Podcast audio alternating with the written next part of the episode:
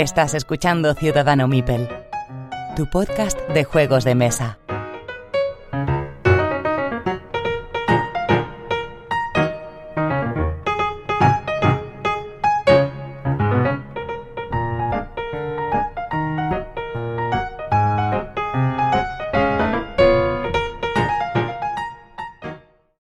Hola a todos y bienvenidos a Ciudadano Mipel, episodio número 60 episodio ya de número redondo y Roberto, ¿estás por ahí? Hola Jesús, ¿qué tal? ¿Cómo estás? Pues nada, hoy, hoy traemos formación especial porque estamos Roberto y yo solos, Roberto que nos acompañó en el episodio de Juegos Económicos, Cegrit, en redes sociales, y estamos los dos solos porque Pedro ha sido padre por segunda vez, entonces tiene motivos para no estar aquí, está ahí con su pequeña en, eh, bueno, pues en casa con, con, ella en estos primeros días. La niña no ha cumplido ni una semana, así que haceos a la idea de lo que está pasando el pobre.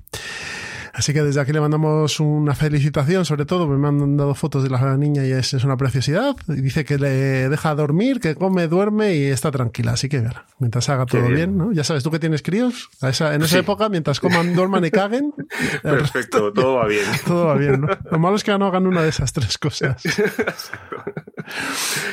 Bien, pues vamos a pasar, si quieres, a los comentarios. A ver dónde las tengo. Las tengo aquí. Del último episodio, que fue el episodio 59, que fue el, fue el juego de trenes diferentes con David Arribas. Y tenemos poquitos comentarios, pero bueno, hay, hay cosas interesantes de ese episodio.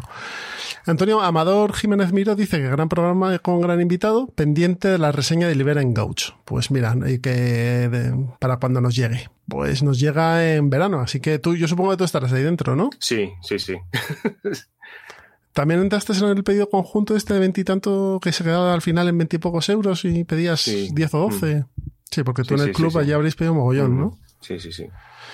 Y bueno, pues si es como eh, Iris Gouch, pues tendrá buena pinta. el, juego como tal es sencillito y tal. Aquí un tal Zegrit dice que le ha gustado mucho, que hemos hecho que su wishlist crezca y que eso sí, que, que David ha sacado el rollo rancio. Es verdad que sacó, sacó el rollo rancio, pero bueno, ¿qué, qué wishlist? ¿Qué, ¿Cuál te...? No, en general me llama mucho la atención los, juegos de, de Winsome y, claro, entonces pues David es un tío que sabe mucho sobre estos juegos y, y claro, siempre te descubre alguna cosita por ahí que, te interesa. De hecho, la idea del episodio es eso, es un episodio que le hacen Brevis Lúdica. Hmm. Para la, para la Army, para la Vis Lúdica Army, y yo lo oigo y lo hablo con él y digo, oye, ¿te interesaría? Porque es una visión diferente de juegos que no se suelen nombrar normalmente. Cosas como, por ejemplo, a mí el que me llama mucho la atención es el Locomotive Works, este que es el de hacer las locomotoras. y dices, ¿esto? Pues pues está ahí y, tiene buena pinta. Y además no es caro. Zapoleón, Carlos, del Club Batallador ahí en Zaragoza, nos dice que en sus primeras les jugaron al Chicago Express, que les gustó mucho, que es muy majo para darle un par de partidas al año y no quemarlo. Que dice que queda, hay más vida, hay vida más allá de los 18XX, y totalmente, que la hay. y que nada, que está esperando el siguiente.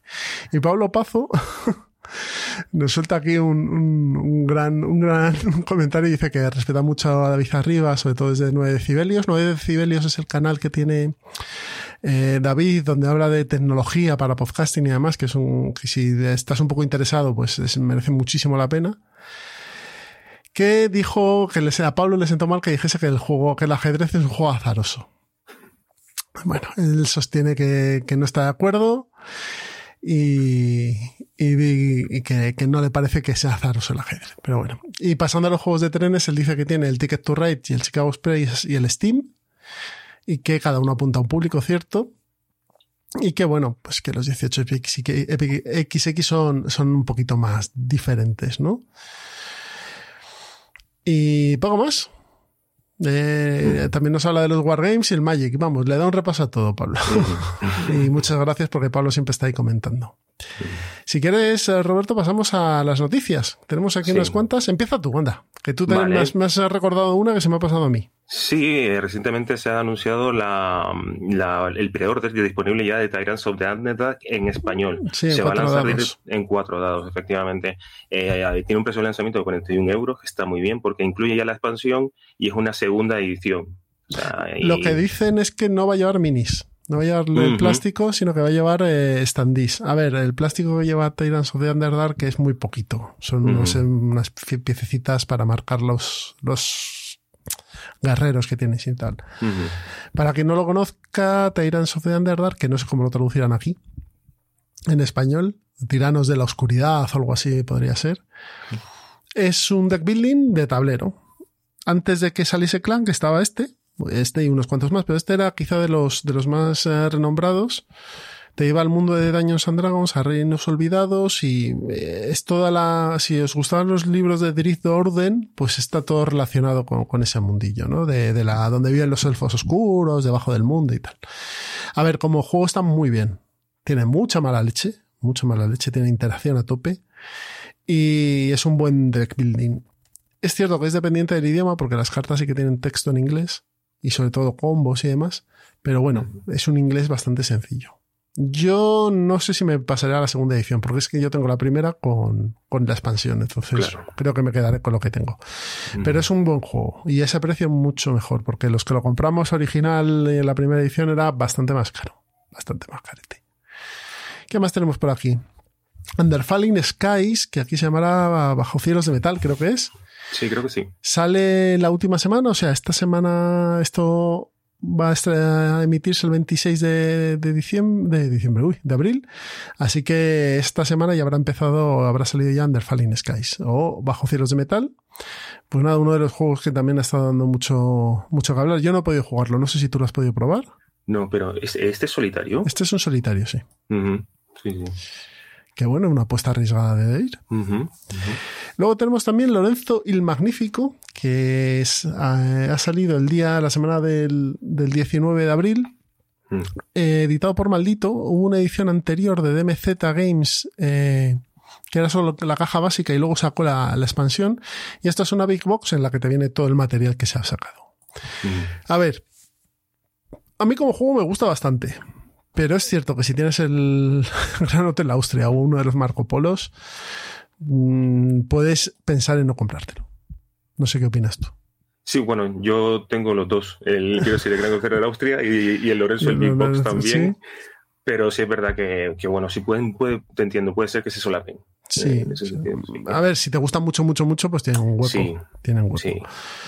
No son del todo iguales, pero bueno, son mm. muy, muy, muy, son primos hermanos. Es cierto que este tiene cosas muy interesantes, lo que pasa es que a lo mejor en la Big Box sí que tienes más variedad de cartas de personajes que en la caja básica se te quedan muy cortitos.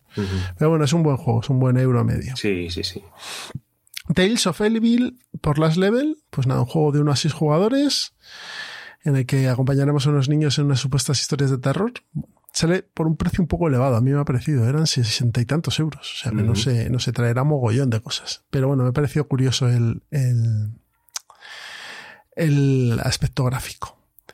Y dos cositas que hay, una está aquí anotada y otra no. Una de ellas es las reediciones de Agrícola. Agrícola ahora es, pertenece a Asmode. Y han sacado la edición grande y la edición pequeña. Sí, sí, como no, antes lo sacaba de ir, en su momento lo sacó Homoludicus. Y bueno, pues volvemos a tener una edición de Agrícola, el clásico de V. Rosenberg, y lo bueno es que sacan las dos versiones, la versión grande y la versión familiar, bueno, familiar no, a dos jugadores con Big Box, con todos los edificios. Yo la tengo y trae mogollón de edificios, o sea que tiene un montón de, de rejugabilidad. Qué bien. Es un, bueno, pues un clasicazo. Sí, sí, sí, sí. Y eh, si nos vamos al apartado de rol, tenemos que, aunque no estés ahí puesto, que se va a estrenar, eh, se va a estrenar, se va a editar o va a salir ya por, por Edge. Eh, la búsqueda del Rey Trueno, creo que es, de, de, de, Dungeons and Dragons. Es una de las campañas de quinta edición que la ponen como de las más altas, de las que está mejor, ¿vale? El Rey del Trueno es. Eh, sobre gigantes y demás, así que si os interesa Mundos Olvidados, Reinos Olvidados y Daños and Dragons, esta campaña merece mucho la pena. Además es una campaña que se puede jugar ciertas partes de ella, seguir con las aventuras que tenga vuestro grupo de aventureros, volver otra vez a, a jugarla, o sea que es bastante flexible. Y yo tengo un juego inspirado en esta campaña, un juego de mesa, se llama El Asalto de los Gigantes, de Daños and Dragons, que todavía no logra jugar, porque es a seis jugadores y ya están las cosas como para jugar. es que además es un juego, sí, no, bueno, es un juego para seis jugadores. Tienen que jugar los seis. Son seis facciones y tienen que jugar los seis. Pero bueno. Bueno, pues ya hemos, ya hemos dado el repasito aquí a las noticias y a, y a los comentarios, así que si te parece, nos vamos con el tema de este programa, que es los juegos de la pasada década, porque claro, la década empieza en 2011 y termina en 2020. Por mucho que sea contraintuitivo. Así que vamos a hacer un repaso de los juegos. Pedro nos ha mandado los suyos, así que también se los comentaremos. Y nada, desde el año 2011 hasta el año 2020 vamos a hablar de los juegos que hemos jugado y que nos parecen mejores o que queremos destacar de, ese año. Así que si nos esperáis un minutillo, ponemos una promo y volvemos con esta revisión de la década pasada. Hasta luego.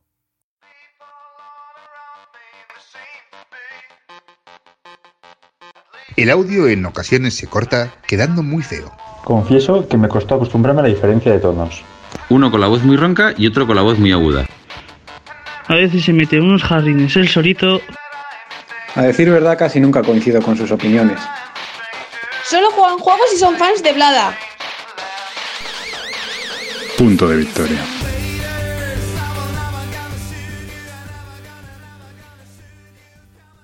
Ya estamos aquí en la charleta y vamos a hablar de, como os hemos dicho, los juegos de la pasada década. Así que si quieres, Roberto, lo que vamos a ir haciendo es eh, con un orden, ¿vale? Si quieres, empiezas tú y continúo yo y terminamos con el de Pedro, ¿de acuerdo? Vale, perfecto. Pues nada, nos remontamos al maravilloso año 2011, reciencita la crisis del 2008, o sea que estábamos todos estupendos. ¿Y cuál es el juego que escogiste tú? Pues mira, para el 2011, para destacar, siempre eh, eh, vamos a, resaltar que esto es a título personal. Habrá muchísimos juegos, todos muy buenos y tal, pero yo personalmente le tengo mucho, mucho cariño a La Villa. La Villa es un juego de, la, de Inca Brand y Marcus Brand. es un Eurogame y es un Eurogame que va de, principalmente conseguir puntos de victoria para ganar. Pero ¿cómo lo vamos a hacer? Lo vamos a hacer de la siguiente manera. Nosotros representamos una familia que vive en una villa y cada uno de, cada uno de nosotros va a querer pasar a, los, a las crónicas, a los anales de la villa. Eh, nuestros MIPELs para, para ir consiguiendo eh, recursos y puntos de victoria van a ir a distintas secciones de, del tablero en donde pues habrá una pues para construir carretas, el otro una, una colocación de trabajadores, colocación de trabajadores, etcétera. Eh, lo curioso de este de este juego es que tus meeples se van a morir porque cuando realizas las acciones no solamente tienes que pagar en algunos casos recursos o, cubitos que vas recogiendo, sino también puntos de tiempo. Tú tienes un tablerito personal, tienes un disco y vas moviendo, avanzando ese disco tantos puntos como te vaya, te vaya requiriendo cada acción. Cuando el disco da una vuelta entera a tu tablero personal, uno de los MIPES más antiguos, porque o sea, cada generación tiene un numerito en el, eh, una pegatina que lleva un número, una primera generación, segunda, tercera, pues vas a tener que elegir uno para que se muera. Y claro, esto es la, primera vuelta de tuerca, ¿no? O sea, tú cuando estás jugando a un juego como este y, te, y pasa esto, es como, pero, pero ¿cómo que se me ha muerto el Mipel? Y depende de lo que, en fin, lo mejor de todo es que depende de lo que esté haciendo, a un, a un cementerio o a otro. Entonces, en, cuanto se, se, llena el cementerio común, se acaba la partida. Entonces, si los tienes ociosos por ahí y se mueren, pues la lías. Claro, entonces tú, hay una, hay una parte que es cuando te hace clic en la cabeza el juego, que es que tú vas a querer que se mueran los tuyos antes que los del contrario para poder coger las mejores posiciones en el libro de crónicas, porque los primeros que van a morir en cada una de las zonas van a ocupar los mejores espacios de ese libro. Eso es. Y eso es una gozada, porque es, cuando tú dices, pero bueno, esto, esto qué, retorcido, ¿no? Sí, sí, sí. La verdad es que como juego, como el mecanismo del tiempo es, es una pasada el, el de la villa. Y es un juego sencillo, familiar con dos expansiones, el puerto y la taberna. Mm. Dicen que el puerto sí que mejora algunas cosas que no estaban bien definidas en el básico. Justo, sí. Y la taberna yo no la he jugado. Yo he jugado solo con el puerto. Yo tampoco, sí. Mete un jugador más y algunos personajes y tal. Pero bueno, juego que salió en España por Ludo Nova, que creo que todavía no ha reeditado. Pero bueno, merece la pena. Mm. Y creo que no va a reeditar porque es de, déjame verlo, pues lo tengo aquí en la Board Vale, que es de Eger Despiel. Y Eger Despiel es de Asmode. Así que lo de Asmode o nada. Bueno, pues yo me voy a ir al año 2011 también a un juego del amigo Donald X Bacarino que nos toque Kingdom Builder. Kingdom Builder es un juego de colocación de casitas en un mapa, ¿no? Eh, lo que vas a tener al principio de la partida tenemos unos terrenos hexagonados con diferentes tipos de terreno unas losetas con diferentes tipos de terreno, pues desiertos, bosques, flores, eh, llanuras y demás. Y mm, vamos a tener que conseguir unos puntos dependiendo de la cantidad de asentamientos que son nuestras casitas que pongamos allí, el orden que pongamos y demás. Esos puntos están, esas condiciones de puntuación están representadas por personajes, ¿vale?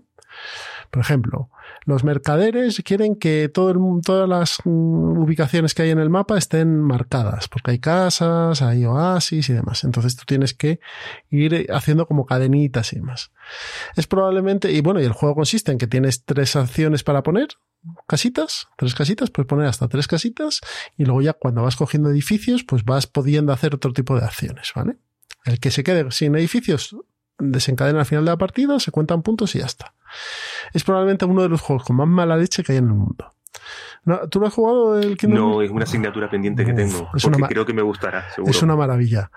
Porque no tiene nada más que esto. Esto son las reglas de Kingdom. Bueno, van saliendo, perdona, se me había olvidado. Para poner tus mm, casitas tienes que ponerlas en un terreno. Entonces hay un mazo de cartas que te va diciendo, tú puedes poner eh, casitas en este terreno. Y ya está. Juego de Queen Games, mm, una maravilla. O sea, es, perfecto en su, simpleza. Eh, si no lo habéis probado, lo está en BGA, muy bien implementado y merece la pena jugar a este Kingdom Builder. Y Pedro eh, ha escogido Mage Knight. Knight, esto es un poco seguro, porque es un 26 en el, ranking. Yo este juego no, lo, he jugado jamás. A Mage Knight, eh, lo único que he oído es que es un juego que funciona muy bien en solitario. deja de ser, no deja de ser un temático, pero con toques euros o un euro con toques temáticos. Sí. Es un juego, es un juego que bueno eh, va de gestión de, cartas. lo, sí, vale. Lo, he jugado, lo que pasa es que lo, he jugado hace ya bastante tiempo. Y sí es verdad que es un juego que si no juegas regularmente, se te puede olvidar, ¿vale? Se te pueden olvidar varias cosas porque tiene, tiene muchos detalles. Pero básicamente se trata de ir explorando el mapa y la verdad que el tema está, está muy bien implementado, ¿no? Eh, y efectivamente es un juego que para jugarlo solo es una, una, una auténtica pasada. Creo que incluso si las dos personas saben jugar, se puede jugar a dos bastante bien, pero ya más, por lo visto, está bastante desaconsejado. Es que al parecer es un juego con, eh, mucho AP, ¿no? O sea que el, combo y encontrarlo y demás no es, no es eh, trivial. Efectivamente, optimizar cada, cada uno de, de tus turnos eh, requiere mucho cálculo. Requiere mucho cálculo, sí. sí, sí. Vale. Pues nada, Mage Knight, un juego que editó CGD, ah, sí, Checks Games, Checks Games y que tiene versión española en, en SD Games. Juego caro, ¿eh? Juego caro, ahí os avisamos. Bueno, pues vamos al siguiente año, año 2012. Y pues. empezamos con... Pues con Lords of Waterdeep. Bueno. Eh, que es un, es un juego, bueno, es un euro también medio. Eh, podríamos, podríamos incluso decir que es familiar, pero tiene una, una, un escollo, que es que está solamente editado en, inglés. Es de Peter, perdón, es de Peter Lee y Rodney Thompson y editado por Wizards of the Coast. Este no está en español no está en español y claro, mola mucho porque está ambientado en Dungeons and Dragons y entonces el tema mola muchísimo. Los recursos aquí que vamos a usar para, hacer nuestras misiones, porque nosotros somos señores de, aguas profundas, eh, no son como otros euros, pues que si la piedra, la madera no, aquí los cubitos representan magos, eh, pícaros, guerreros, y, guerreros. Y entonces eso, eso mola mucho. Luego también tiene, tú tienes una serie de cartas que vas a ir jugando para ir completando una serie de misiones, que eso te va a dar dando una serie de, de, de, recursos, eh, pero también... Y de, y de, puntos también. De puntos, etcétera. Eh, pero además tú puedes jugar cartas de intriga contra, contra, tu, contra tu componente o también puedes hacer lo que se llama mandatory quest, o sea, misiones obligatorias que no pueden hacer otra, otra, otra cosa durante la partida hasta que no terminen de hacer esa. Entonces vas, vas eh, ralentizando su juego. Está muy bien, tiene mucha mala leche. A mí el básico me gusta mucho, luego tiene un par de, de expansiones que hay gente que dice que, que por lo menos la de esta, la de la, del, la del, la del contemplador. La, de la sí, sí, sí, esa, la de la corrupción, exacto. Esa dicen que pues que es indispensable y tal. Yo no lo creo. Ah, está muy bien, se puede jugar con, con ella, pero el básico ya a mí me parece un juego muy elegante, muy chulo. Si no lo habéis jugado, es la definición perfecta de colocación de trabajadores con buen tema y encima interacción. O sea, es un juego que lo tiene todo. Tiene ahora mismo, está en el 71, en el 73 y tiene un 7,8. Y, lo, y, está entre el top 100 porque es un juego muy bueno. Y es una pena que no esté en español. Es un juego muy, muy bueno. Y, parece mentira. Y parece mentira que Wizards of the Coast tenga que venir a hacer un euro de colocación de trabajadores y dar en el clavo de cómo tienen que hacerlo. ¿eh? Y se explica, como dice Roberto, en cinco minutitos. O sea, es súper, muy sencillo. Bueno, pues yo me voy a un juego que no se explica en cinco minutos, que no es tan sencillo. y que viniendo de mí diréis, ¿se ha vuelto loco Jesús? No todavía. Pax Porfiriana. Juego de Matt Eklund, Phil Eklund y Jim Good. Editado por Sierra Madre Games y en español por Masqueoka.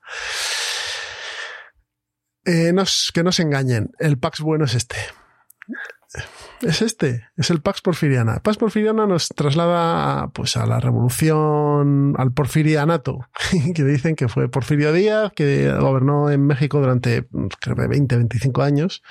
Durante ese tiempo hubo un montón de revoluciones y demás. Y el juego se podría resumir, es un juego de cartas, ¿vale? En el que vamos a, bueno, pues ganando terrenos para tener recursos y más, pero básicamente es un juego de puñaladas y a, ver quién se esquiva la puñalada más grande para poder ganar. Que es, eh, hay una cuatro condiciones, cuatro momentos para ganar la partida. Y si tienes los suficientes puntos de un estado político que representa ese momento, pues has ganado. Tienes que tener más puntos que el resto y que Porfirio Díaz, que también tiene un valor. No, no, tiene más. Se puede jugar en Yucata digital.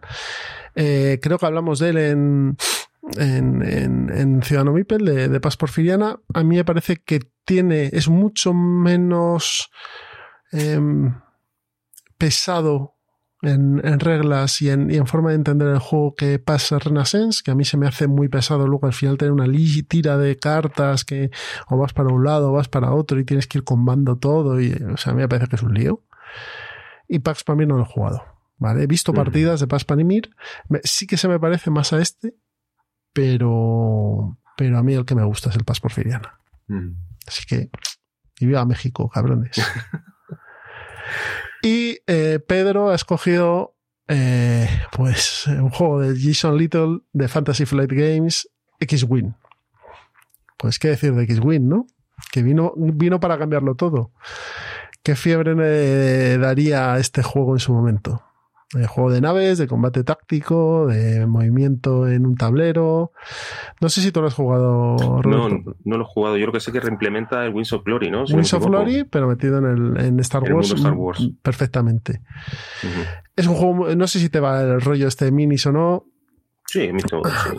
Como, como juego es tan sencillo eh, de reglas y tal, y, y, tiene tanta tensión de que giras, que haces que la nave dé una vuelta sobre sí misma y demás, está muy bien. Muy bien. El pasa es que te puedes dejar pues, pues la pensión allí. Directamente. Porque tiene 100.000 naves, dos ediciones. Bueno, Fantasy Sí. 2013, Roberto, y además este juego es bastante bueno. Dale. Sí, vale, pues otro de Blada. Vuelve a salir después de Mage Knight en 2011. Aquí tenemos a Tascalar. Tascalar, mucha gente lo define como un abstracto, pero en realidad no podría, no atiende a todas las características que tiene un abstracto, porque en, aquí en Tascalar nosotros vamos a jugar con una mano de cartas y ya tenemos información oculta. Por lo tanto, eh, primero, las cartas implican aleatoriedad e información oculta. Así que es un abstracto, pero no lo es, ¿vale? Eh, nosotros vamos a representar con una especie de magos que vamos a, a, invocar una serie de criaturas en una arena para que luchen entre ellas. Eh, ¿Cómo lo hacemos? Jugando eh, fichas en el tablero que van a formar una serie de patrones que son los, los, requerimientos que tienen nuestras cartas para poder invocar a criaturas superiores. ¿De acuerdo? Tenemos criaturas comunes, heroicas y luego ya las legendarias. Entonces, cada una de ellas no solamente va a poner fichas adicionales en tu tablero, el tablero, perdón, eh, fichas tuyas en el tablero, sino que además va a disparar una serie de, de, poderes. ¿De acuerdo? El juego, el juego es una pasada. Hay juegos. Es una maravilla. es una maravilla. Tienes que tener mucha, mucha capacidad espacial, eso es verdad, porque tú puedes formar la figura en cualquier, en cualquier orientación y también tienes que saber leer al contrario. Lo bueno de este juego es cuando ya conoces bien las cartas de cada una de las cuatro facciones que trae el básico o las otras tres que traen las expansiones y sabes a lo que está intentando hacer el otro e intentas machacarle para que no lo haga. Y, sí, porque además la, condición de victoria se puede jugar a dos tipos. Una de ellas es que tienes que cumplir tres, eh, tres condiciones. Si las cumples, has ganado. O dos, dos, de las tres o las tres, no me acuerdo bien de eso. Eh, creo que son dos de las tres, la, la forma de la alta forma. Sí, sí. Y luego también tiene un sistema que me gusta mucho, que es lo de las flares, que las llamaradas, creo que se llama en español, que es lo que cuando hay un jugador que se está adelantando mucho, tú puedes jugar eh, una carta sin perder una acción para aventajar de alguna manera esa, esa situación y, restablecer un poco el equilibrio. Pero vamos, o sea, vas, vas apretado o sea, en, en, la partida. y, no ves nada más que, coronitas ahí y dices, ¿y qué, qué hago? ¿Y qué, qué, carta puedo jugar para matar a este tío? Y no puedo.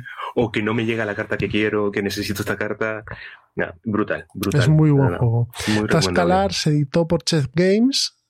Y eh, sé que hay una edición española de sí, Zacatrus. De Zacatrus. Sí, que.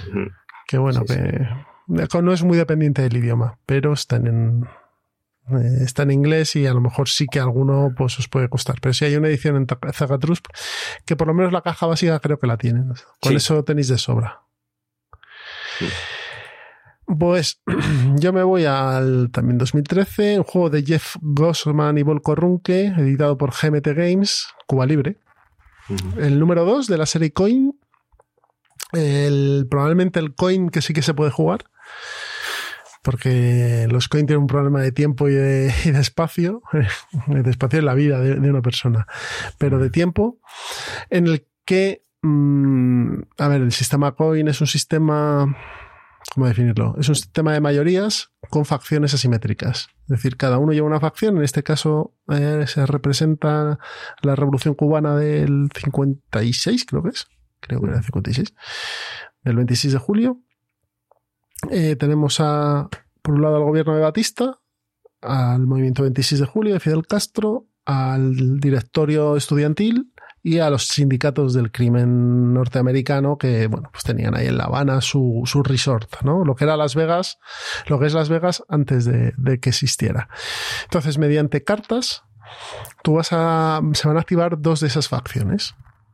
Eh, siempre vas a tener la carta que está en juego y la que va a venir después. ¿Por qué? Porque a lo mejor a ti te va a interesar ser la primera facción en jugar en el siguiente turno. Si eres la primera facción, puedes jugar un tipo, todos los tipos de, de, acciones, y si eres la segunda, vas a poder jugar un tipo de acción que vaya encadenada a la que ha jugado el otro hay un montón de acciones que son comunes, pero hay algunas que son eh, peculiares, o sea, o, diferentes, ¿vale? Pues por ejemplo, uno se puede mover más, otro puede matar eh, piezas, otro puede desvelar eh, guerrillas que están ocultas para poder matarlas después. ¿Qué pasa con los coins? Que son, se hacen muy largos, porque tienden a, o todo el mundo ha jugado mucho, mucho, o tienden a, a crearse una P muy grande. ¿Qué tiene de bueno Cuba Libre? Que es mucho más reducido. Tanto el tamaño del tablero como el mazo de cartas. Entonces son cuatro turnos, son cuatro estaciones, como quien dice, y a la cuarta se termina el juego, se contabiliza y el que ha llegado más cerca de su objetivo ha ganado. Es, básicamente, es prácticamente un euro, ¿vale? Un, juego de, mayorías o de control de área. Más de control de mayorías que de control de área. Muy buen juego Cuba Libre, no está en español. Eh, es una pena. Creo que Debir tiene idea de sacarlo, pero va a empezar con Fire in the Lake, no sé si Cuba Libre. Y nada, decir que esto, yo leí una crítica que lo definía como una pelea a cuchillos en una cabina telefónica. Y es así. O sea, es, eh, es la isla de Cuba, que es pequeñita, y todos allí dándose de, de mangurrianes, de mangurriazos. Porque es cierto que hay otros coin, pues tipo, yo que sé, Andian Avis o, que es el de Colombia, que es el original y es el que tiene más sentido dentro del, del juego, o el de Distant Plane, que es en Afganistán, que es tan grande el mapa que tú puedes estar gusaneando en un lado y el otro por el otro, y no te, no te encuentras. Pero en este no te va a dar opción, ahí vas a, estar, vas a tener al otro pegado. Muy buen juego este juego libre, pero con las trabas que tiene. No sé si tú lo has probado. No, yo el único juego que de los coins que he probado es el Pendragon.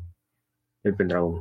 Eh, pero Pendragón es que es un coin, pero le faltan cositas. en mi opinión, le faltan cositas. O sea, empieza, por ejemplo, sin dos facciones en el terreno, o sin una facción en el terreno, que son los, los sajones, creo que son. Sí. Que tienen que llegar. Entonces, bueno. Este, este está muy chulo, ¿eh? Este está muy chulo. Y Pedro, ¿cuál ha puesto aquí? Pues Pedro ha puesto Concordia, ¿sí? Juego de Mark Getz, editado por Pedro y por Masqueoka.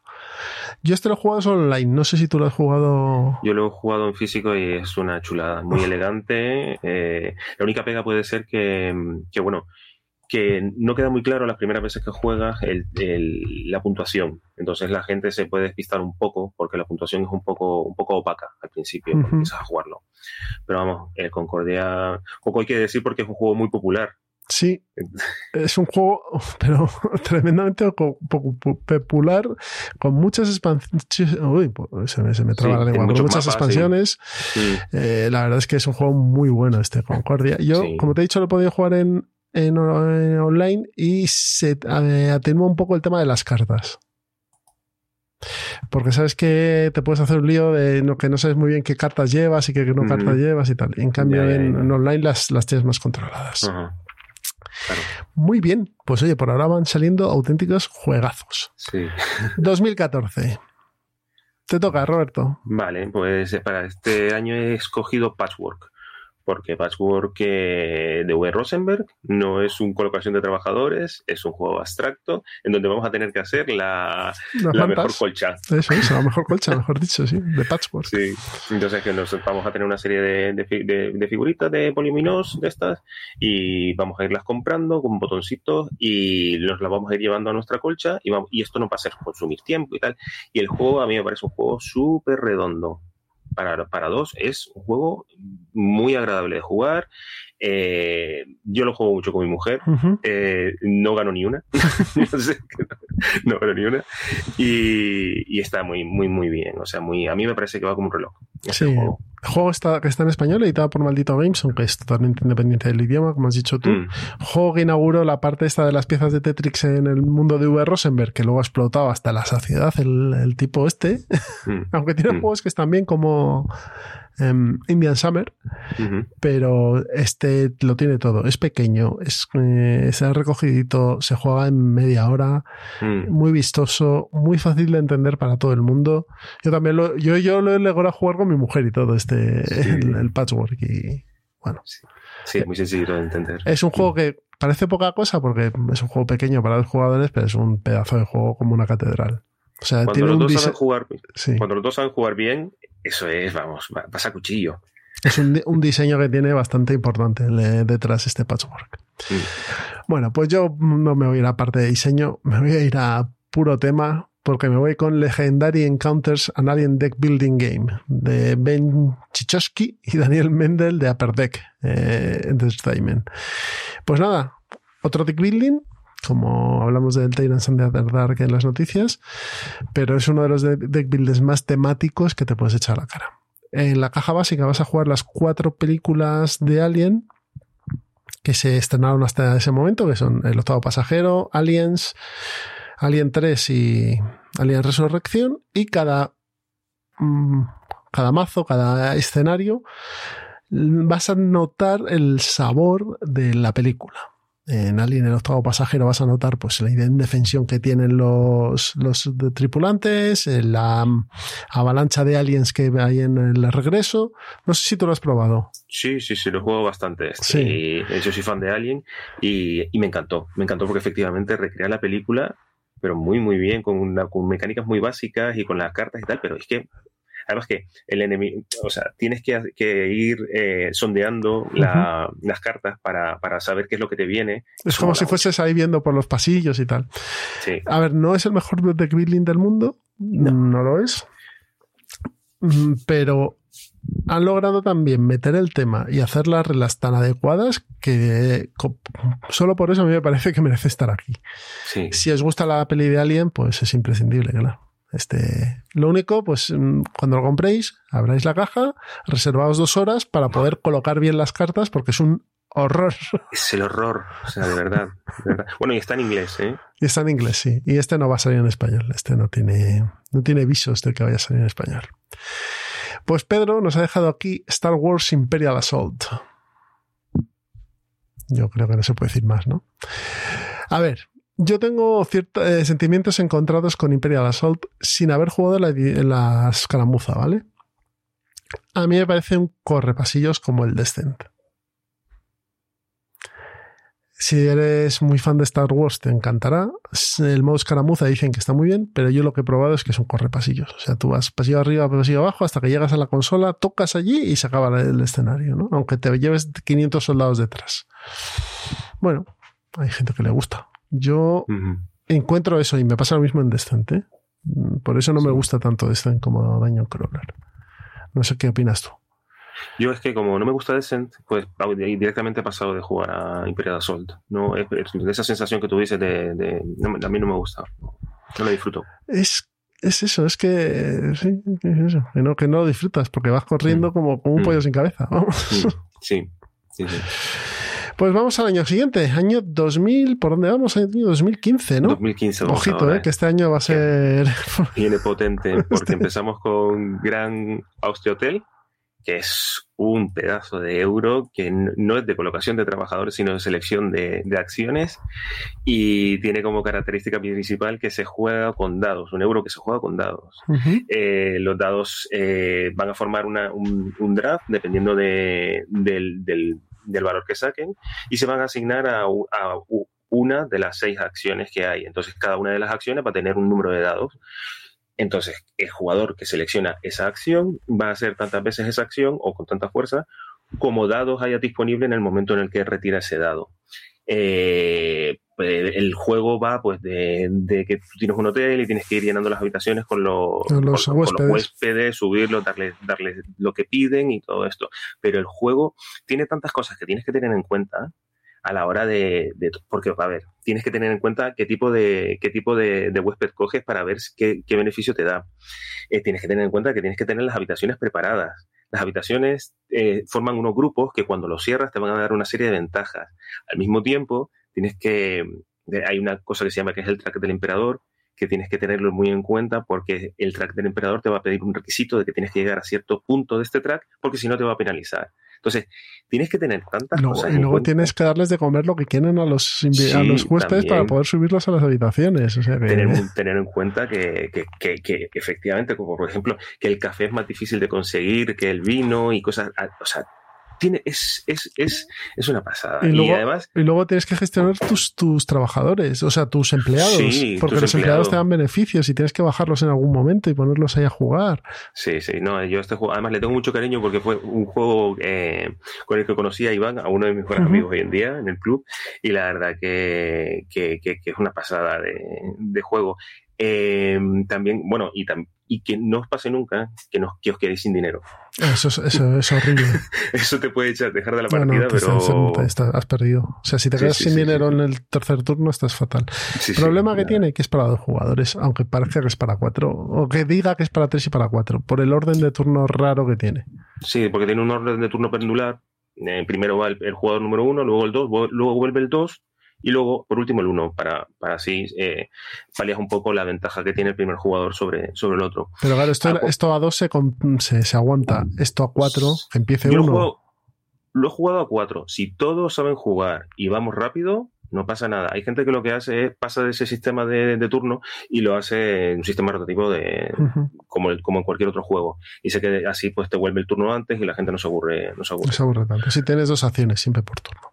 Mm. Sí, buenísimo. Muy bueno, este juego ha sido reeditado ahora otra vez por eh, Maldito, antes lo editó SD Games. Yo tengo la versión SD.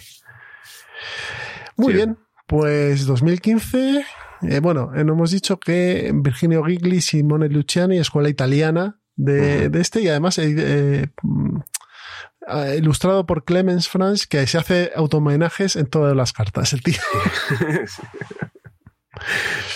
Está pendiente, está pendiente. Tenemos pendiente un episodio que se va, a llamar Amigo Clemens. Eh, pues del año 2015, Alexander Pfister, Egres Piel, Mombasa. Juegazo. Mombasa. un juego que representa las tropelías que realizaban las empresas charter inglesas en África. Un juego en el que vamos a. Es un juego de cartas, que las acciones son con cartas, en el que vamos a ir distribuyendo a las diferentes compañías, tanto en el terreno como nuestras posiciones en sus accionariados. Porque lo que necesitamos es ganar en todas. Hay cuatro compañías y tenemos que ganar en todas, ¿vale? Eh, juego que tiene un pequeño problema que luego se soluciona con una mini expansión, que es el de los libros. Porque hay un track de libros, un track de diamantes y tal, pero bueno, que es un detalle menor. Pero juego bastante puñetero este de Mombasa que te mm, hace pensar y a mí, de los que he probado de Fister, sigue siendo el que más me gusta. A mí también. Totalmente de acuerdo. Sí, sí. A me gusta mucho la gestión de los tres mazos que tienes en un principio de cartas y luego se amplía a cuatro y tal. Es que eso me parece. Y que tienes que solo coger uno y que los otros se quedan, porque claro, dices, ¿y cuál es el que me conviene? Porque ah, es, o sea, te va apretando constantemente, poquito a poco, poquito a poco, y tú vas apretando a los demás, claro, y luego te quedas sin acciones, pero yo no puedo coger esta carta, no tengo dinero, pues bueno, bueno, bueno. Es bastante. La lucha, en el, mapa con la. Los puestos comerciales. Porque claro, luego los puestos comerciales influyen a la hora de ganar acciones y de ganar puntos por las acciones. Juego muy bueno, editado en español por Ludo Sentinel, pero es de Gert Spiel, así que si se reedita algún día saldrá por Smode. Si se reedita, claro. Juego bastante interesante este Mombasa. Pero Pedro no se ha quedado atrás y ha escogido un juego de Richard Amann y de Victor Peter de Mindclass Games. Estamos hablando de Trikerion, Leyendas de Ilusión.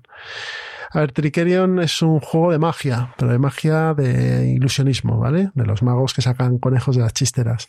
En el que vamos a llevar a un mago, vamos a representar a un mago eh, dentro de un tipo de, magia, va a ser experto en un tipo de magia, o magia mecanicista, o de ilusiones, o lectura de mente y tal.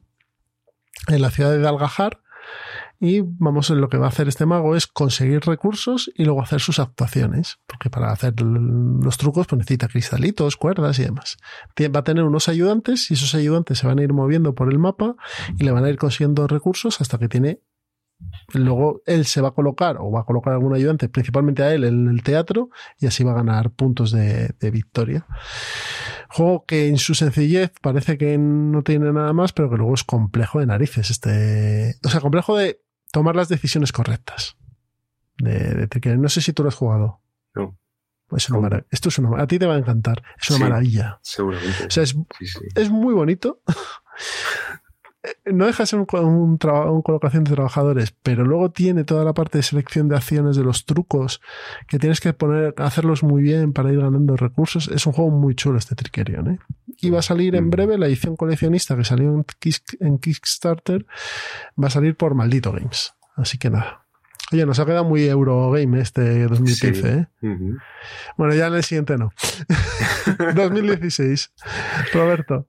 Bueno, yo de aquí entre todos he escogido el Secret Killer por los momentos que me ha dado. No deja de ser un lobo de Castro Negro, pero vitaminado.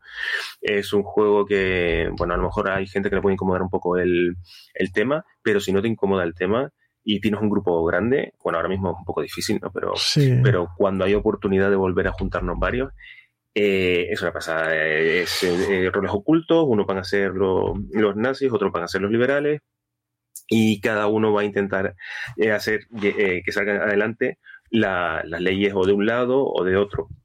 Eh, y mola mucho porque estos juegos lo que te dan es pues que si que el comeorejismo de que no soy yo que es el otro.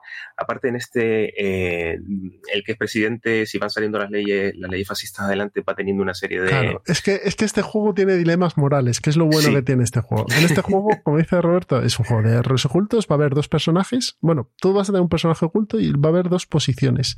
Uno mm. va a ser el presidente de la república y otro va a ser el canciller ¿vale?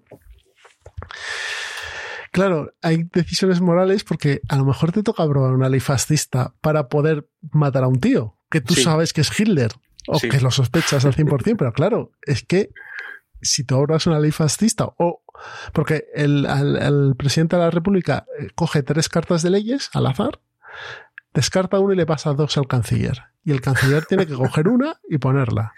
Claro, si el presidente le pasa dos leyes fascistas al canciller y es la cuarta ley fascista y los fascistas ganan con la sexta, va a decir, este tío es un fascista de, de tomo y lomo. Entonces, y, puede ser que el canciller sea un fascista, pero va a hacer todo lo posible para que se cepillen a este tío, ¿no? Pero claro, es, es una, o sea, está tan bien metido lo que es las dudas morales de decir, ¿tenemos que forzar la democracia para cargarnos a estos tíos o no? Entonces, eh, es un juego que tiene, o sea, es, a mí me parece muchísimo mejor que, los Lobos de Casto Negro y que la Resistencia pero porque tiene, en el fondo tiene un, un tono moral que los otros no tienen, los otros son más planos. O sea, son mentir y ya está, es un Among Us. Pero este, joder, y luego, si, las leyes no salen o no se vota al canciller o al no, si no se vota al, canciller, pues el presidente siempre va, va, a escogerse. Sí, va votando hay que descontento en el pueblo y al tercer descontento en el pueblo se aprueba una ley fascista. O sea, que... este y aparte, hay una cosa que no hemos dicho, que es que cuando te toca el rol, que tú lo, te viene en un sobrecito, tú lo abres, lo miras y tal, pones cara de póker, te puede tocar ser fascista, ser liberal o ser, o ser Hitler. Y Hitler no tiene ni idea de quién le, quién le apoya. No sabe quiénes son los fascistas y no sabe quiénes son los liberales. Pero los fascistas sí saben quién es Hitler. Pero los fascistas sí saben quién es Hitler y le tienen que apoyar. Entonces eso mola muchísimo. Y luego hay una cosa que es la, la, victoria automática de los fascistas y es que si la tercera ley que se haya aprobado de fascista, fascista Hitler es nombrado canciller, ganan automáticamente la partida. Con lo cual vas a tener a los dos fascistas o tres fascistas haciendo lo posible para que escojan a ese tío que él no sabe quiénes son los suyos. Sí, sí, sí, muy divertido, muy divertido. A quien le moleste el tema, que también eh, hay skins de esto de, Harry Potter y de Star Wars y de, y de Trump también sacaron un... Ostras. Sí, sí, no, pero, eh, o sea, el tema está muy abstraído porque los liberales que serían, está traducido del inglés, sería la gente de mm. izquierdas, ¿vale? Serían los socialistas En, en, la Alemania de ese momento.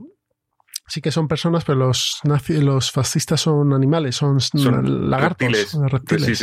Entonces Hitler no aparece con su cara, sino para que lo puedan vender en Alemania, pues si no, no pueden. Pero nada, muy bien, muy, muy bueno este Secret Hitler. Eh, Secret Hitler de Mike Boy Boxletter y Tommy Manages y de Wall of Cabbage. Esto fue un Kickstarter y bueno, pues yo no sé si han hecho mucho más esta gente. Yo me voy con ese mago de los juegos de mesa que es Cory Conexa y Fantasy Flight Games, año 2016, Star Wars Rebellion. Pues, ¿qué decir? Si te gustan las películas clásicas de Star Wars, este juego te va a gustar porque son, es tal. Es yo me acuerdo en el famoso vídeo este de Cheme Pomundi que lo compara con, la guerra del anillo. Tienen cosas en común. Es cierto, te puede gustar más uno, más otro. Los dos son muy buenos juegos. Y este, si te gusta la Star Wars, te va a gustar mucho. Dos bandos, el Imperio, los rebeldes. Los rebeldes tienen que forzar al máximo la partida para hacerla larga, porque ellos ganan cuando llega el sentimiento rebelde y eso va pasando turno a turno los eh, imperiales tienen que encontrar la base de rebelde y borrarla del mapa. Entonces es una carrera, es una, un juego de ratón y el gato. Claro, los rebeldes son cuatro, el imperio tiene una fuerza militar abrumadora. Pero oye, con personajes que activan acciones, está muy bien este juego. es una pasada, es un juego bueno de, Star Wars, de verdad. ¿eh? Sí, sí, Porque además eh, se pueden dar casos hipotéticos que no han pasado en las películas, pero cuando se dan casos justos ¿no? situaciones que son exactamente como las películas, es que resulta épico. Sí. Está muy bien ese juego. Es, es que creo que lo has definido perfectamente. Es el, el, juego bueno de Star Wars. Yo ahora mismo me, me pongo a pensar juegos de Star Wars mejores que el Rebellion. Me costaría encontrar mm. uno, ¿eh? Mm, y eso que fíjate que me gusta mucho el borde exterior, pero no es igual. No es igual, no es igual. Bueno, y Pedro cogió al, al que reventó ese Essen del año 2016, Terraforming Mars, de Jacob Frixelius, editado en español por, por Maldito. Pues qué decir, de Terraforming Mars tiene sus, sus devotos y tiene sus detractores. ¿Tú qué, en qué, qué bando estás? En el segundo. ¿Eres detractor? ¿No te gusta? no, a ver, ya no me gusta, no me gusta el juego. Lo, lo, lo, jugué varias veces, lo intenté, pero no. No vi, no vi lo que los demás vean en este juego es un juego que tiene muchas barreras de entrada, mazos grandes, eh, bola de nieve. A mí me gusta. Yo no lo tengo, Mm. ¿eh? Yo lo tengo en digital y es cierto que en digital gana mucho porque juegas tú solo y Mm. muchas partes del mantenimiento te los quita. A mí el tema me gusta, me parece que está bastante bien traído, que científicamente es bastante correcto, no se hacen muchas locuras, pero sí que es un juego que se te puede ir de tiempo fácilmente. Lo que pasa es que yo lo he jugado a máximo tres jugadores y sin draft. ¿Sin draft? No, con draft. Y bueno, y luego hay expansiones que lo ayudan, tiene bastantes expansiones y tal. A mí me parece que como juego está bien, ¿eh? Este lo reventó en el 16, Sí, sí, acuérdate sí, sí, que, que lo compraban por 50 y lo vendían por 100 en la feria. No, no, no. Y aparte que creó escuela, porque el tema luego de terraformar se convirtió como en el nuevo renacimiento, ¿no? Y de O sea, Marte todos los todo. juegos. Sí, sí. Bueno, pues eh, si quieres pasamos de año 2017. Vale, pues yo traigo un 18XX, como fan de los 18XX tenía que meter uno. Y, y traigo este porque me parece un, un- un juego redondo, un juego que... Vamos a, que decir solamente- vamos a decir el nombre que es 18, Uh, 18 perdón. CZ. TZ, sí. Eso es. Ese de, de, de Loni, de, de los grupos de serie de Russian Railroads. Y el 18CZ es eh, un, un 18 que no es, no es tanto tan parecido como a los, al, al 1830. que es más Perdona. Roberto, Loni no es el de. eh, No, es, es el Loni el de los 10 el de Russian. No es. Si no me equivoco. ¿No es el equivoco, otro? sí. Loni. Sí, sí, es, sí, sí, sí, sí, sí, sí, sí, lo es. Sí, ah, Hedmug Loli, yo veía que era Hedmug Loli. Claro, es vale. que sí, es la doble. Sí, la pues, o. Pues son los dos, sí. Pues, pues como decía, bueno, es un juego redondo porque, porque lo pueden jugar novatos, o lo pueden jugar personas muy ya que tienen ya el culo pelado de jugar este tipo de juegos y también disfrutarlo. Eh, ¿Por qué? Porque muchas veces cuando la- los, los novatos juegan a los juegos, pues tienden a, a no comprar los trenes para que no se queden obsoletos los que tienen y tal. Aquí el juego tiene un número de rondas marcadas. Aquí no hay banca, no. Aquí no hay que hacer saltar la banca. Aquí cuando llegas a un número de rondas concreto, el juego acaba. Y aparte, en ese contador de rondas también te va indicando que se va un tren. Entonces, el juego por sí mismo ya te vas quitando trenes y va haciendo que, que avances. En este juego hay tres tipos de compañías, compañías pequeñas, grandes y, y medianas, y unas pueden absorber a las otras. No voy a entrar en mucho detalle, pero es muy, muy, muy fácil de entender. Y aparte, las compañías, si son pequeñas, van a tener tarjetas pequeñas, si son medianas, Medianas. medianas y grandes, grandes. Entonces, eh, todos son ayudas para entender el juego de una manera sencilla. Aparte, trae dos mapas, hay uno, una, una, una variante especial que funciona a dos jugadores, que, que es muy curiosa porque hay como un tercer jugador eh, que está que lo van a llevar ambos jugadores. Y, y, y mola. O sea, eh, o sea, es un juego, pues ya te digo, muy bien parido, eh, que se sigue jugando mucho eh, y me parece, me parece, a mí yo, yo lo recomendaría como incluso juego, juego de iniciación. ¿Más que el 830? ¿El 1830? Sí, sí, sí, sí, sí, sí, sí, porque este, este, eh, por ejemplo, si alguien te va a hacer la, la puñetilla esta de dejarte sin trenes y tal, a ti no te va a tirar de la partida. Tú lo puedes pagar y lo que te falta te lo va a dar el banco. Amablemente, lo que pasa es que al final de la partida te va a cobrar el 100% de, de intereses. Del interés. O sea, que tienes que tener el dinero ahí preparado, ¿no? Claro, entonces probablemente eh, esté fuera de la partida, pero sigue jugando y no es no, no te desmotiva, no es como otros juegos donde ala, pum, se acaba la partida y o te, o te dejan fuera de la partida de una manera más violenta. Aquí no, aquí es un poco más, más proteccionista en ese sentido. O sea, Muy bien. Sí, 18 CZ, ¿vale? El de la República Checa, ¿no? sí. Muy bien. A ver, yo he hecho un poco de trampas aquí, porque he cogido un juego que es antiguo, pero eh, su segunda edición salió este año, ¿vale? Y yo como creo que esta segunda edición sí que cambia cosas sustanciales de la primera, pues merece la pena. Y es London, de Martin Wallace, editado por Osprey Games y en español por Maldito Games. Pues la construcción de Londres, después del gran incendio de 1666, un juego en el que vas a ir penando mucho y dependiendo de cómo juegues, pues vas a ir llorando mucho, mucho, muchísimo o un montón. Porque mm, tiene un, tiene un recurso negativo que es la pobreza, que, se va que vas a ganar siempre cada vez que actives tu ciudad. Y tienes que activar tu ciudad para poder ganar puntos y dinero y cosas. Entonces, cada vez que, la, que haga, en el fondo tú vas a tener tus cartas, vas a bajar como barrios, zonas, personajes de tu ciudad. Y cada vez que hagas eso, se va a generar un track de poro, una cantidad de pobreza para ti. Y claro, vas a tener que ir lidiando para quitarte pobreza, para intentar optimizar lo máximo tu mano y tu ciudad y no ganar la pobreza. Y ser el que se queda con menos pobreza porque al final de la partida el que no tiene pobreza se la quita. El que tiene menos pobreza se la quita. Y el resto eh, hacer una, una equivalencia. Muy buen juego este Londres, este London. Sí, este totalmente. Y esta edición de Osprey es preciosa. buenas ilustraciones, mm. buenos materiales, merece muchísimo la pena y no es nada cara. Así que mm. Mm. este, este London segunda edición, aunque sea un poquillo de trampa, pero bueno, merece mucho la pena. Y ahí el golpe en la mesa aquí lo da Pedro porque pone azul de Michael Kessling. Pues otro, yo creo que este fue el juego del, del año mm. en Essen, por mm. mucho que la gente le dé palos. Juego abstracto de creación de mosaicos con azulejos, que puede jugar todo el mundo. Y cuando digo todo el mundo, lo puede jugar todo el, todo el mundo porque es muy sencillo, pero que tiene una profundidad táctica importante. Aunque haya gente que le dé palos, yo entiendo que me van a decir, Jesús no tienes ni puta idea. Y tienen razón.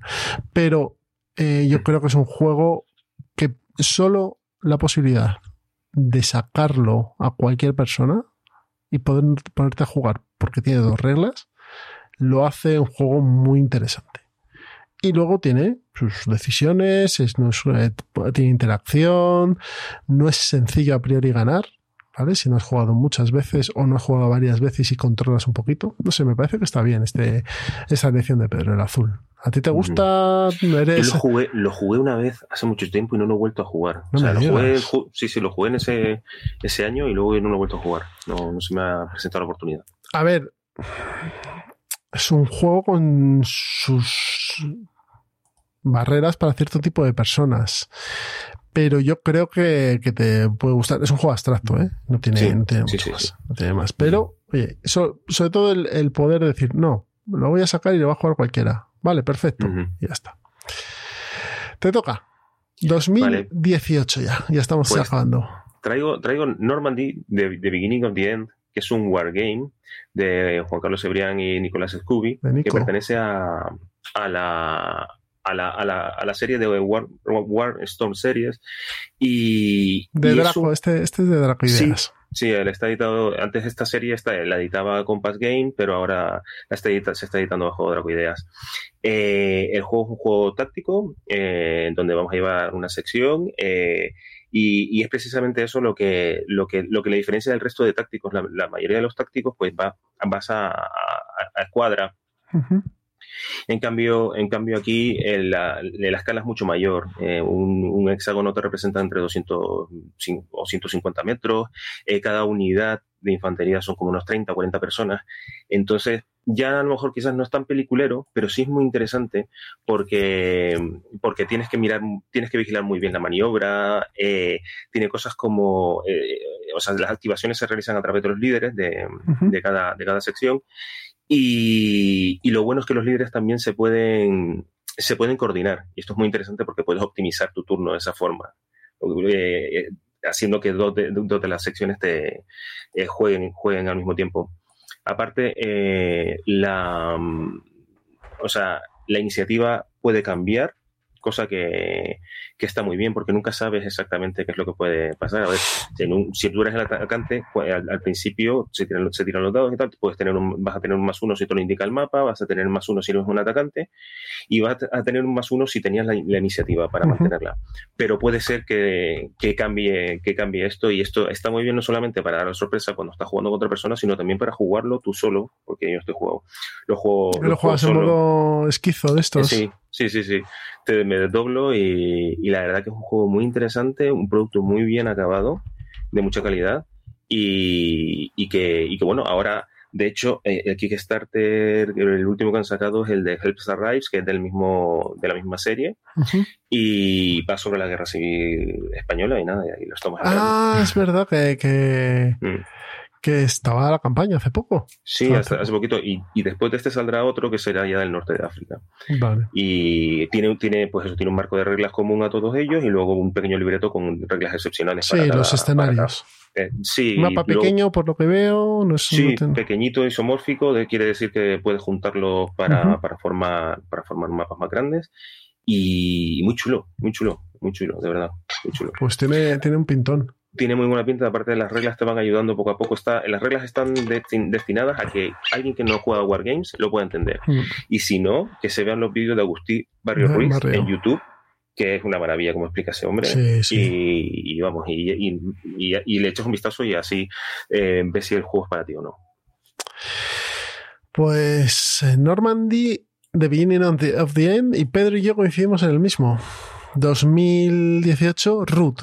No puede, no hay otro juego en el 2018, amigos. Paul Verle, eh, Leather Games, editado en España por los dos tomates.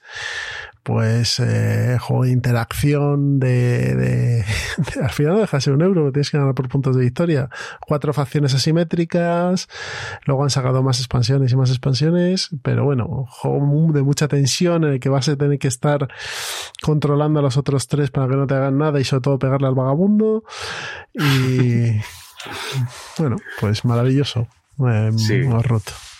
Totalmente de acuerdo. Es uno de estos juegos que dentro de 10 años la gente dirá, joder, me llaman maravilla en 2018. Y es verdad, es que sí, pues, lo cambió todo. Este, o sea, no lo cambió todo, pero sí que, que sí que dio fuerte este, este roto. Caja pequeñita, además, contenido. O sea, lo tiene mm. todo, lo tiene todo. Sí, sí, sí, muy bueno, muy bueno.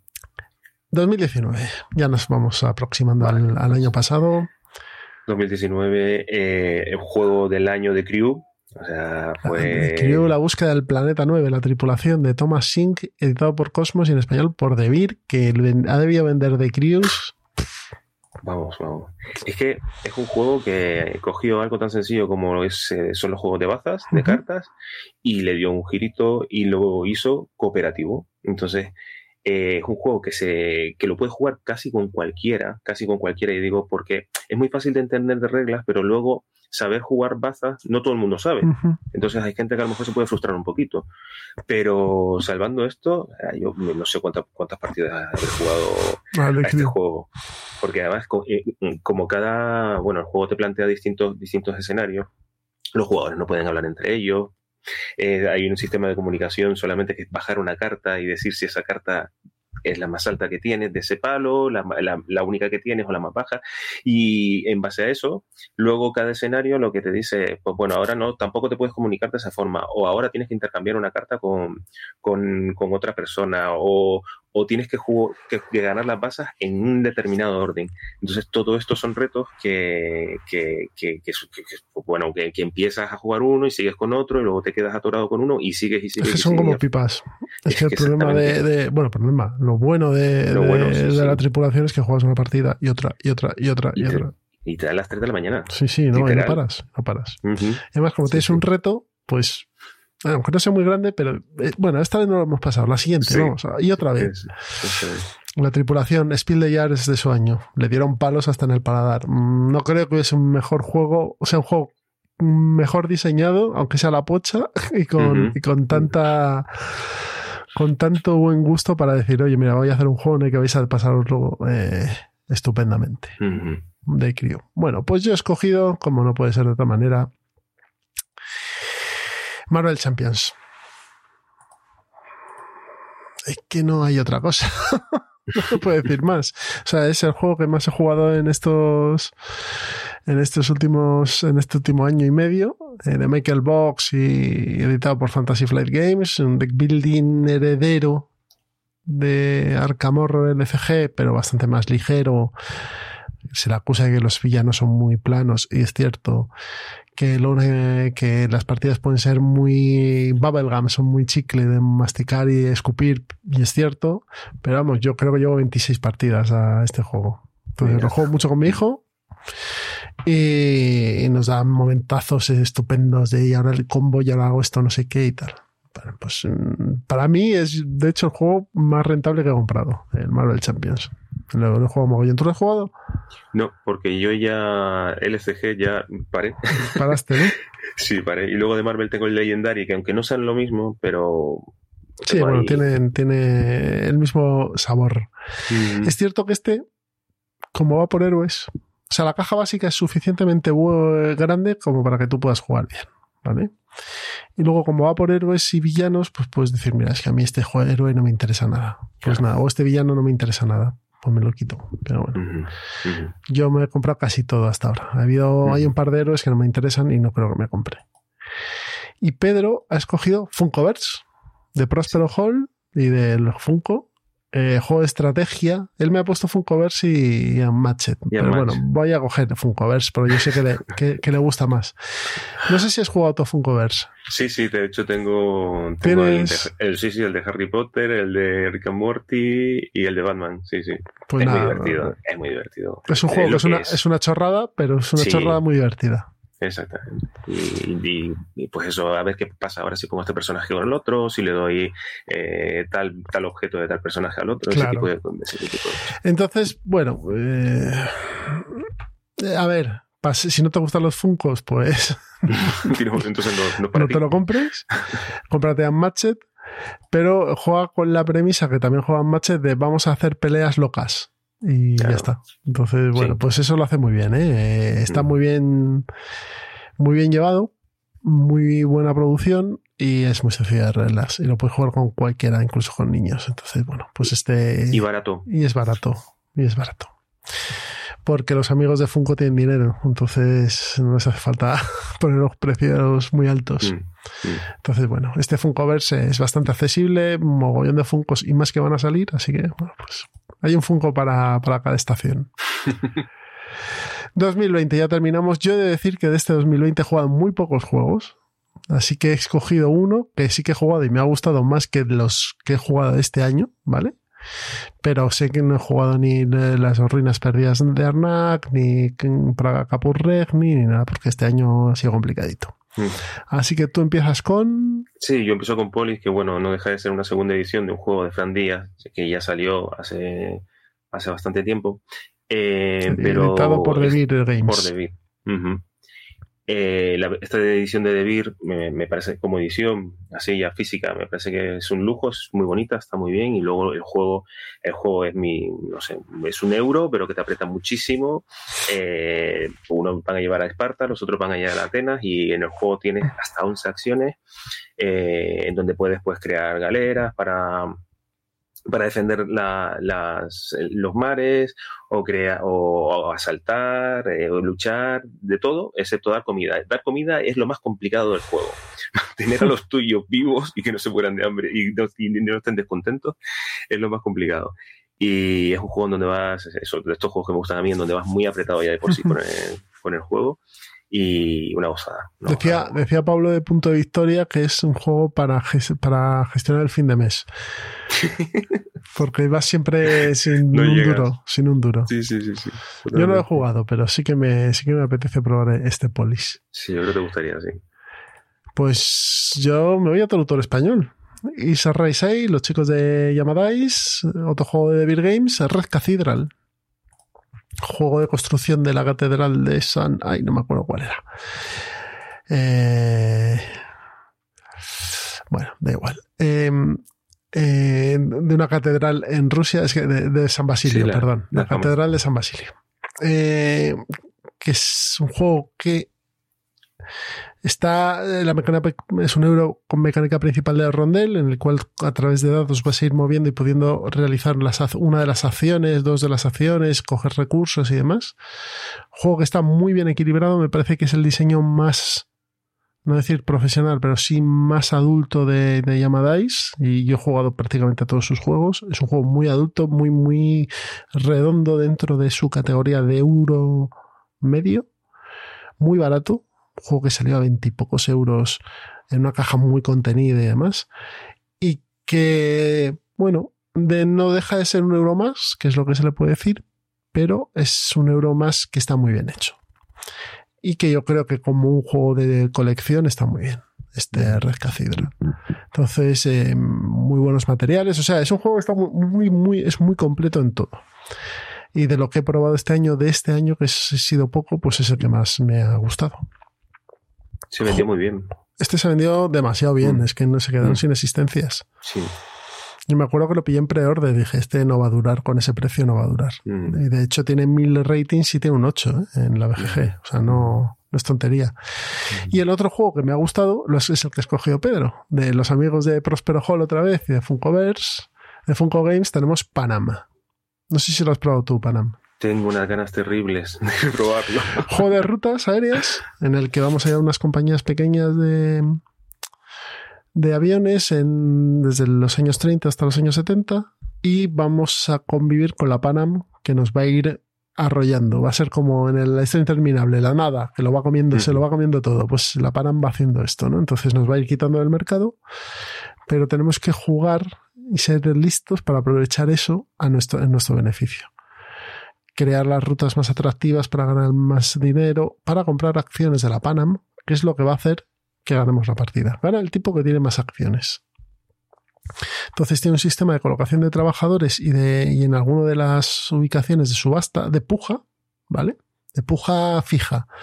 Eh, pues imagínate, hay tres, eh, tres eh, casillas en la que es 0, 1 o 0, 3, 5 pues si te pones en la primera casilla, pagas cero recursos por cero monedas por ese, pero llega otro, te echa, pero él se pone en el 3, ya tiene que pagar 3. Y si vuelves tú, tienes que pagar 5, ¿vale? Para hacer esa acción. Y luego, cuando llega al máximo, ya no te pueden echar de ahí.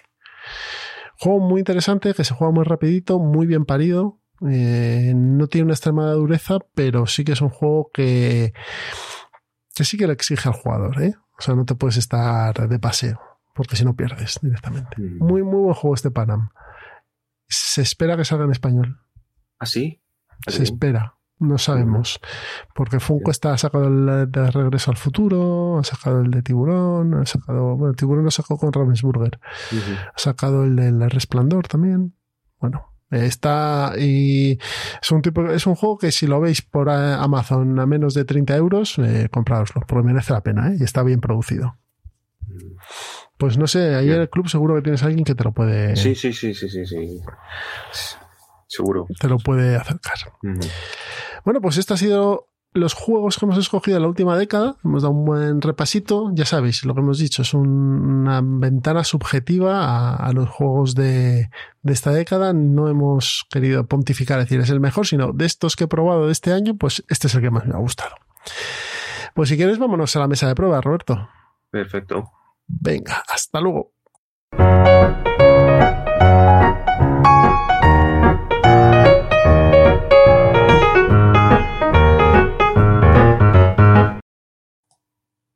Ya estamos entonces en la mesa de pruebas y vamos a empezar a hablar de los juegos que hemos probado estos últimos tres semanas. Así que nada, Roberto, te toca. Que tienes aquí pues cosas muy interesantes. Pues mira, eh, he jugado en el club, jugué con los chicos a Indonesia que vamos, un juego de Exploter Spellen eh, económico en donde es, un, económico en donde nosotros vamos a tener que ir eh, haciendo que nuestras empresas crezcan eh, haciendo que no sale la palabra en español el merching el mm, rutas comerciales no, cuando, cuando juntas dos empresas, perdóname, porque se me ah, fusiones. Funciones, gracias. Sí, tienes que ir fusionando empresas para ir creciendo. Y esto lo vas a hacer a través de una subasta. Cuando tú propones eh, juntar una, de tus empresas, fusionarla con la de otro jugador, tú haces una, subasta. Y lo bueno de este juego es que el dinero que tú tienes es dinero oculto. Entonces, claro, mola mucho todo porque tienes un sistema en donde las ciudades van a ir comprando todos los productos, porque tienes estas subastas tan interesantes que no sabes hasta dónde puede llegar y no porque no sabes cuánto dinero tiene el otro. Vamos, me lo pasé como un enano. O sea, a todos los que les gustan los económicos, que, que lo prueben. Hay una segunda edición, está, todavía está disponible. Estos, estos juegos son durillos. Son durillos, sí, sí, sí, eso sí, son... son, el, que vaya ahí que sepa lo que se... Sí, eso sí, eh, primero que en la, no sé qué, qué, peso tendrá en la, en la BGG, a ver, te pone un, bueno, un 3,98, o sea que... sí. sí. sí. Sí, eh, la, primera, la primera edición tenía, tenía un, problema de, un problema de producción que las fichas que te traen de recursos son enormes para el mapa, no caben en las casillas que se supone que tienes que estar. Y que hicieron en la segunda, no arreglarlo. Hicieron el mapa más grande. no, no, se, quedó, se quedó exactamente igual. Luego ya la gente, pues, pues ya si se hace un neopreno o lo que sea, pero eh, tienes que jugar con otro tipo de componentes. Excepto eso, el juego es una pasada, de verdad. Muy chulo. Indonesia. Indonesia. ¿Qué más tienes por ahí? Vale, pues también jugué pues con, con Cetropo y con Lapu a través de, TTS, jugué al María. Bueno, el, el, juego A3 de la guerra de sucesión, ¿no? De la guerra de sucesión austriaca, eh, en donde uno va a llevar a, los prusianos y a, los pragmáticos, el otro va a llevar a los franceses y el otro al bando austriaco. Y es un juego, pues, que mm, me ha gustado mucho porque es, es, un wargame. A mí me parece más temático que wargame, pero tiene una, una fase política en donde vas a, tener, vas a intentar pujar por una serie de, de beneficios para tu, para tu facción o intentar fastidiar a los otros. Eh, y luego en el mapa, pues vas a, vas a intentar eh, ganar el máximo de ciudades y todo esto lo vas a hacer a través de, una mano de, de, una, de una baraja de, póker. El mapa tiene una, distintas áreas, cada área tiene, tiene una denominación con uno de los palos de, de póker y con tus cartas vas, vas, a ir activando, esa, vas a ir luchando eh, en, esa, en esas áreas y, pues tiene de todo, o sea, tiene faroleo, tiene, tiene negociación, tiene conflicto.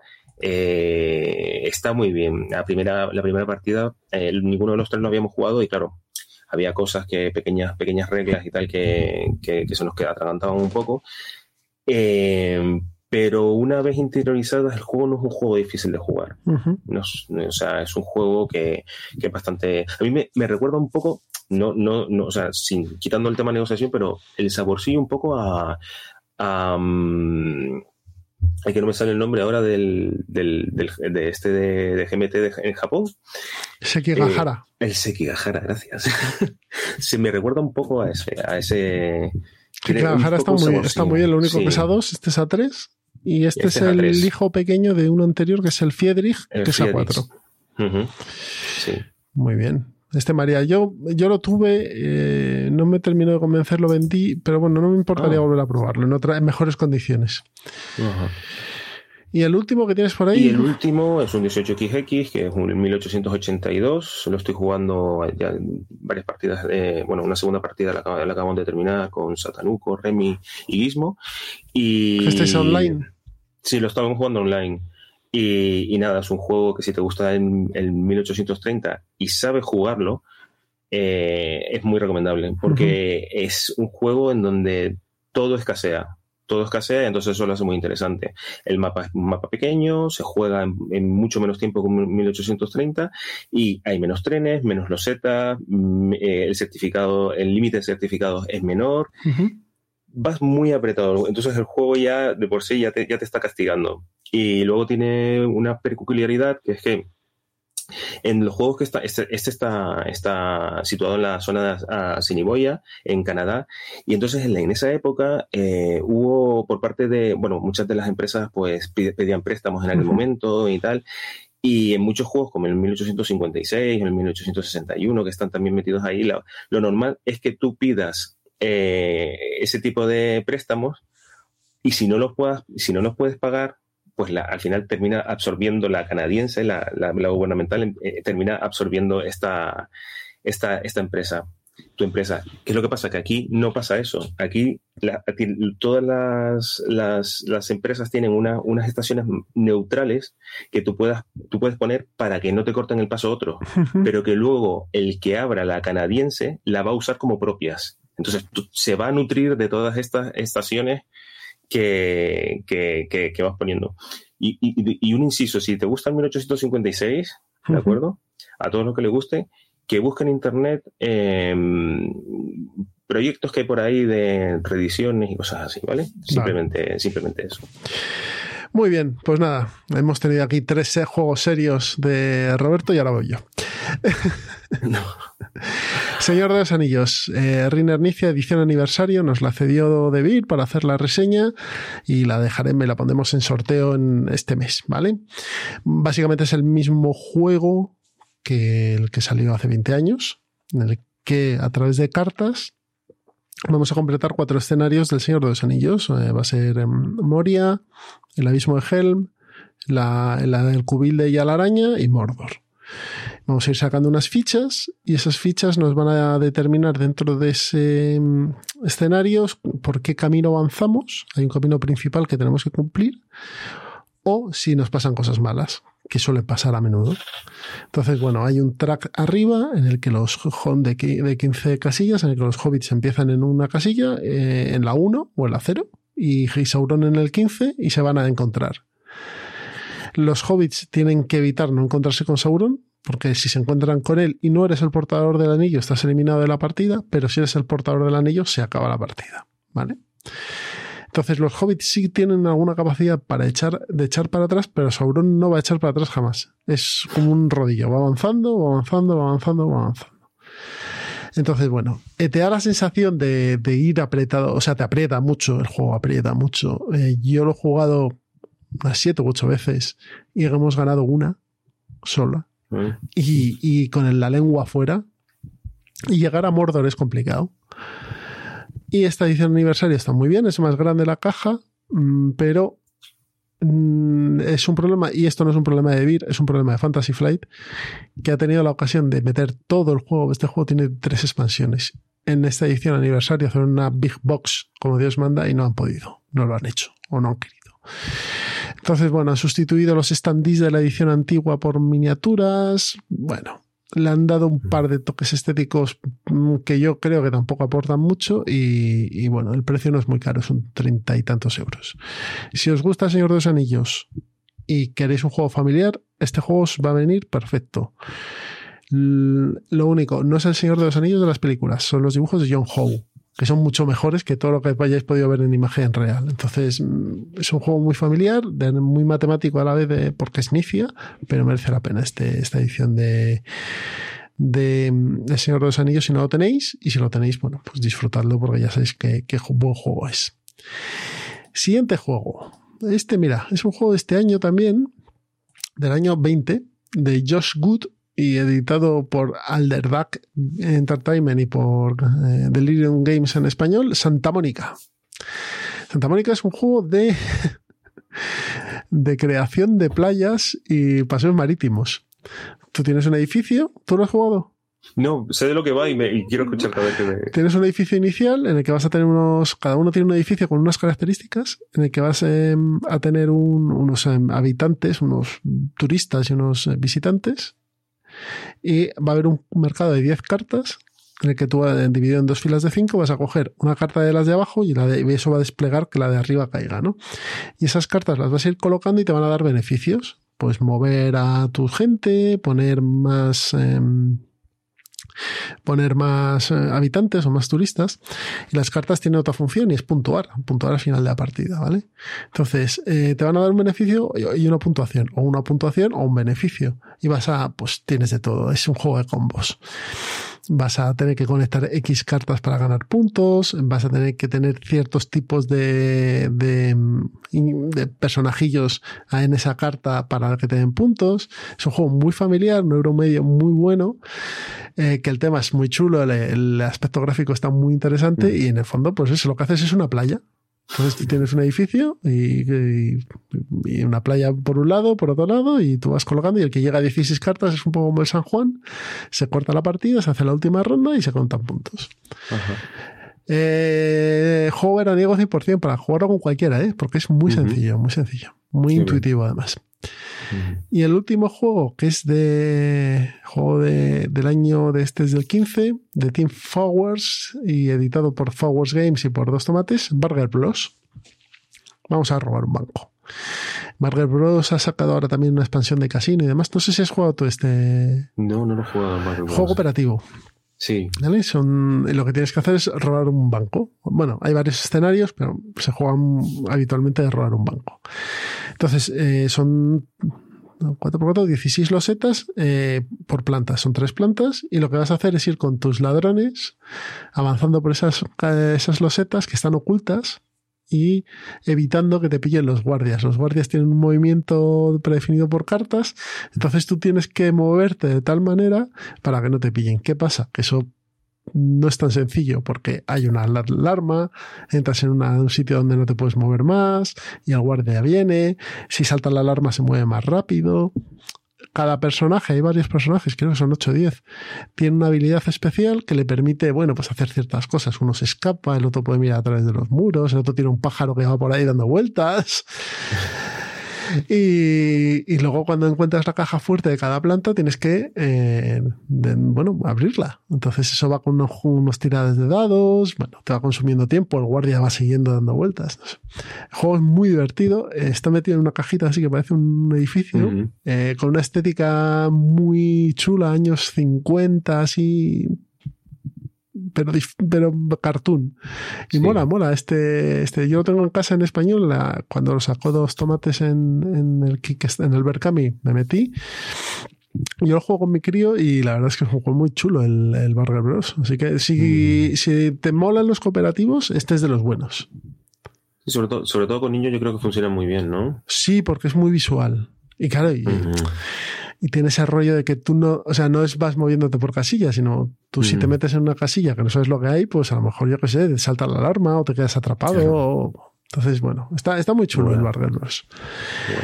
Y nada, no, no robamos nada, nos pillaron siempre. es una cosa tremenda. Bueno, pues esta ha sido la mesa de pruebas, los, los seis juegos que hemos jugado en las últimas tres semanas y ya vamos a irnos al plan malvado. ¿Qué te parece? Perfecto, muy bien. Pues nada, hasta ahora.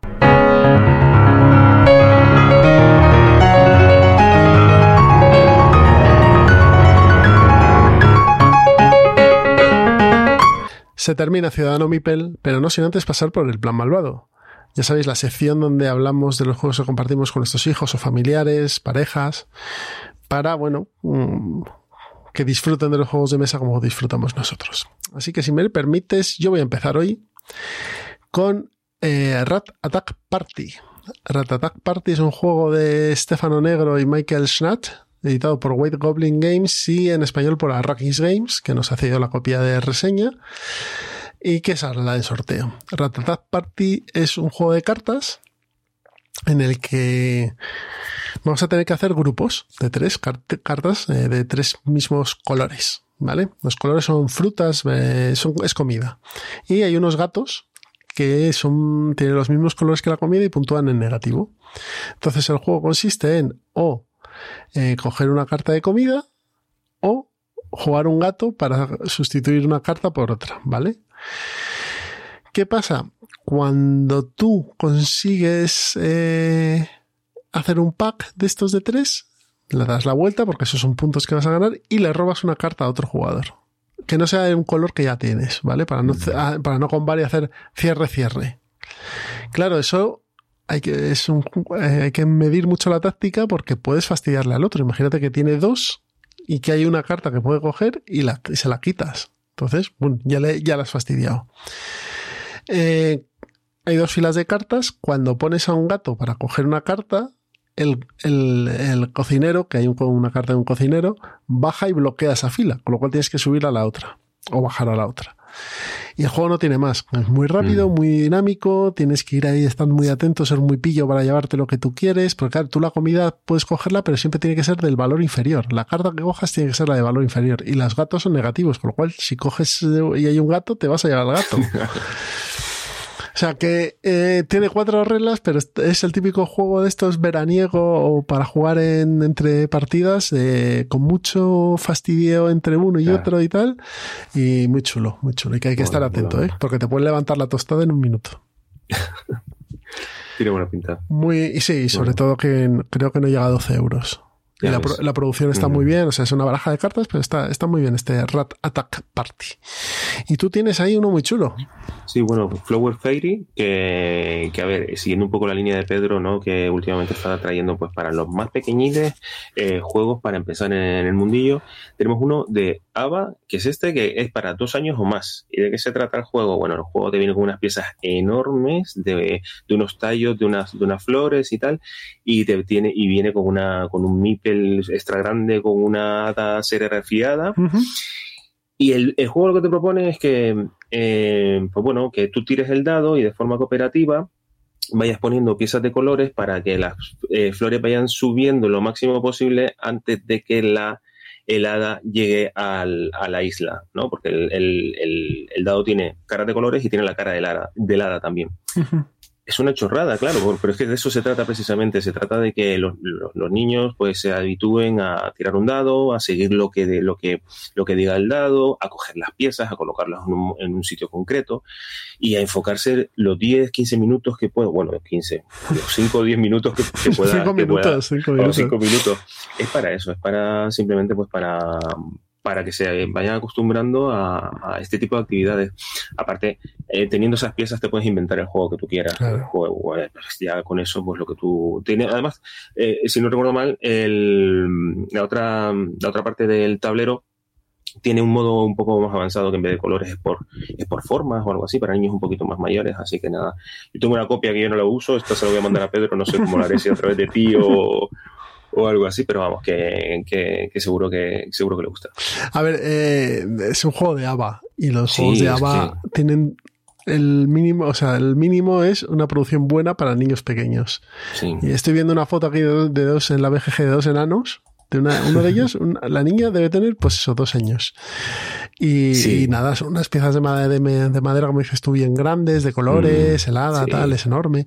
O sea, eh, sabe hacer muy bien su producto y, mm. seguro que no es caro y, y, bueno, pues es la casita, cajita rosa que es para los niños pequeños. Y nada, eh, muy bien, este Flower Fairy. Para todos los que tengáis mm. niños pequeñitos, pues mira, ya sabéis, eh, os puede interesar. Bueno, pues ya hemos llegado al final de, de este episodio 60.